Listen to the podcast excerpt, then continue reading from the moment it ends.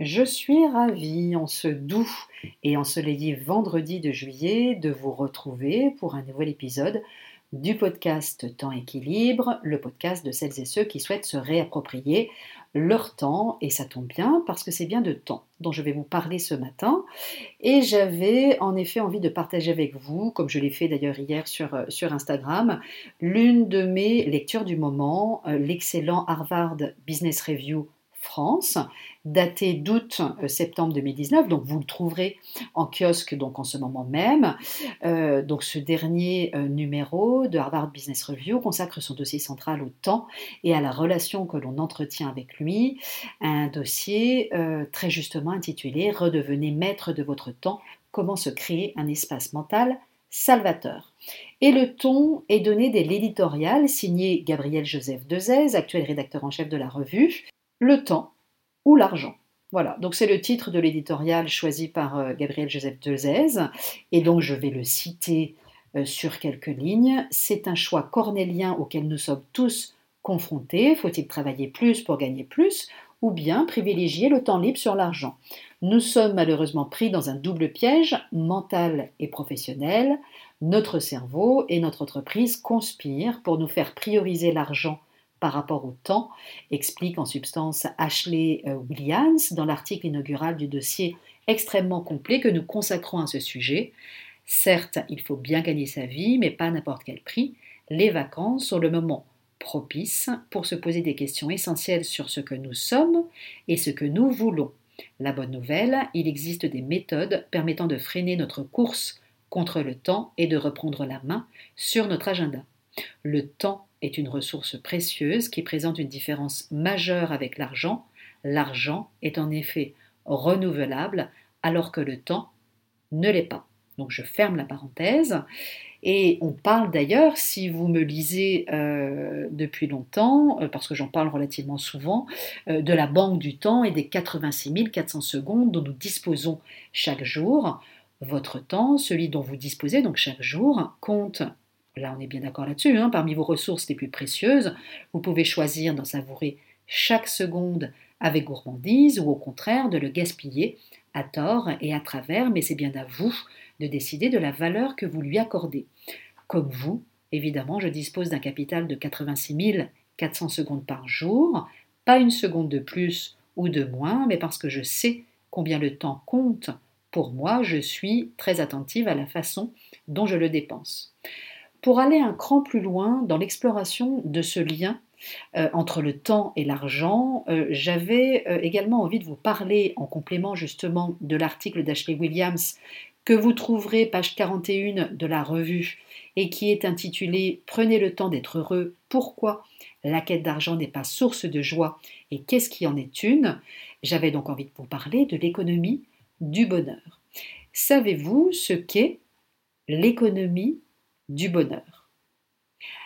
Des économistes un peu iconoclastes ont commencé dès les années 70 à étudier les interactions entre les différentes variables économiques et le bonheur des individus.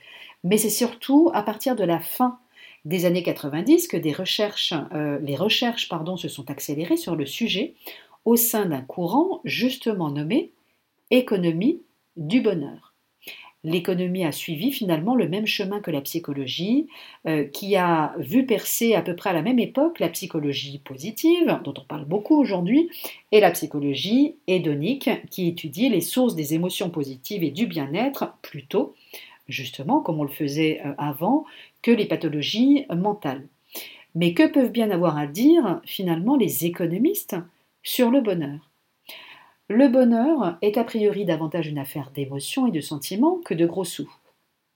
Après tout, euh, la fatigue populaire assure que l'argent ne fait pas le bonheur, savoir faire de l'argent n'implique pas que l'on sache être heureux.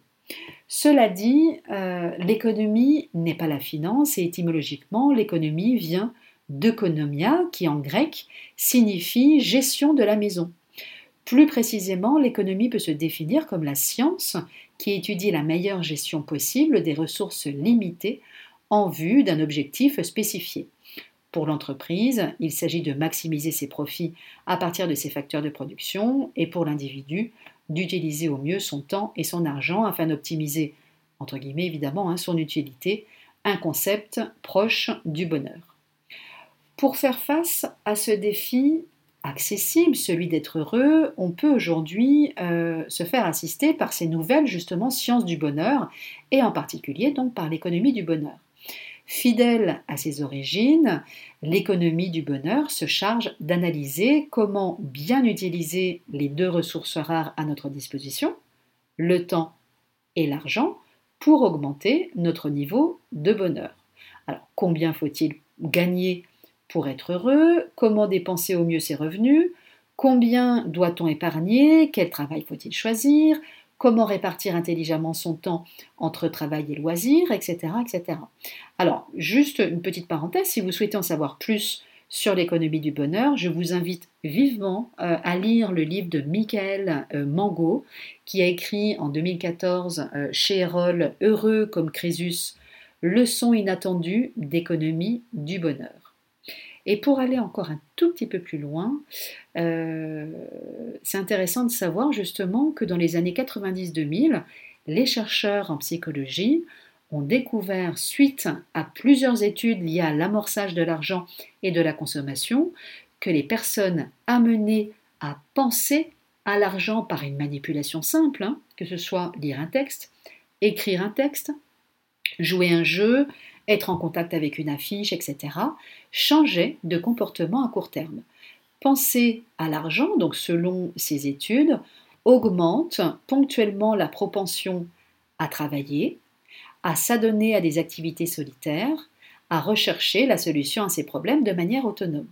Et inversement, penser à l'argent diminue la propension à faire un don à une association, à aider les personnes que l'on rencontre, à faire du bénévolat, à socialiser et même à faire l'amour. Amener les gens à penser à l'utilisation de leur temps, donc à contrario, les incite à en passer davantage avec leurs amis et leur famille, à faire plus l'amour, à travailler moins et accorder plus de temps à des activités associatives et même donner, euh, à donner plus d'argent aussi. Voilà. Donc le temps et l'argent enclenche différents états d'esprit.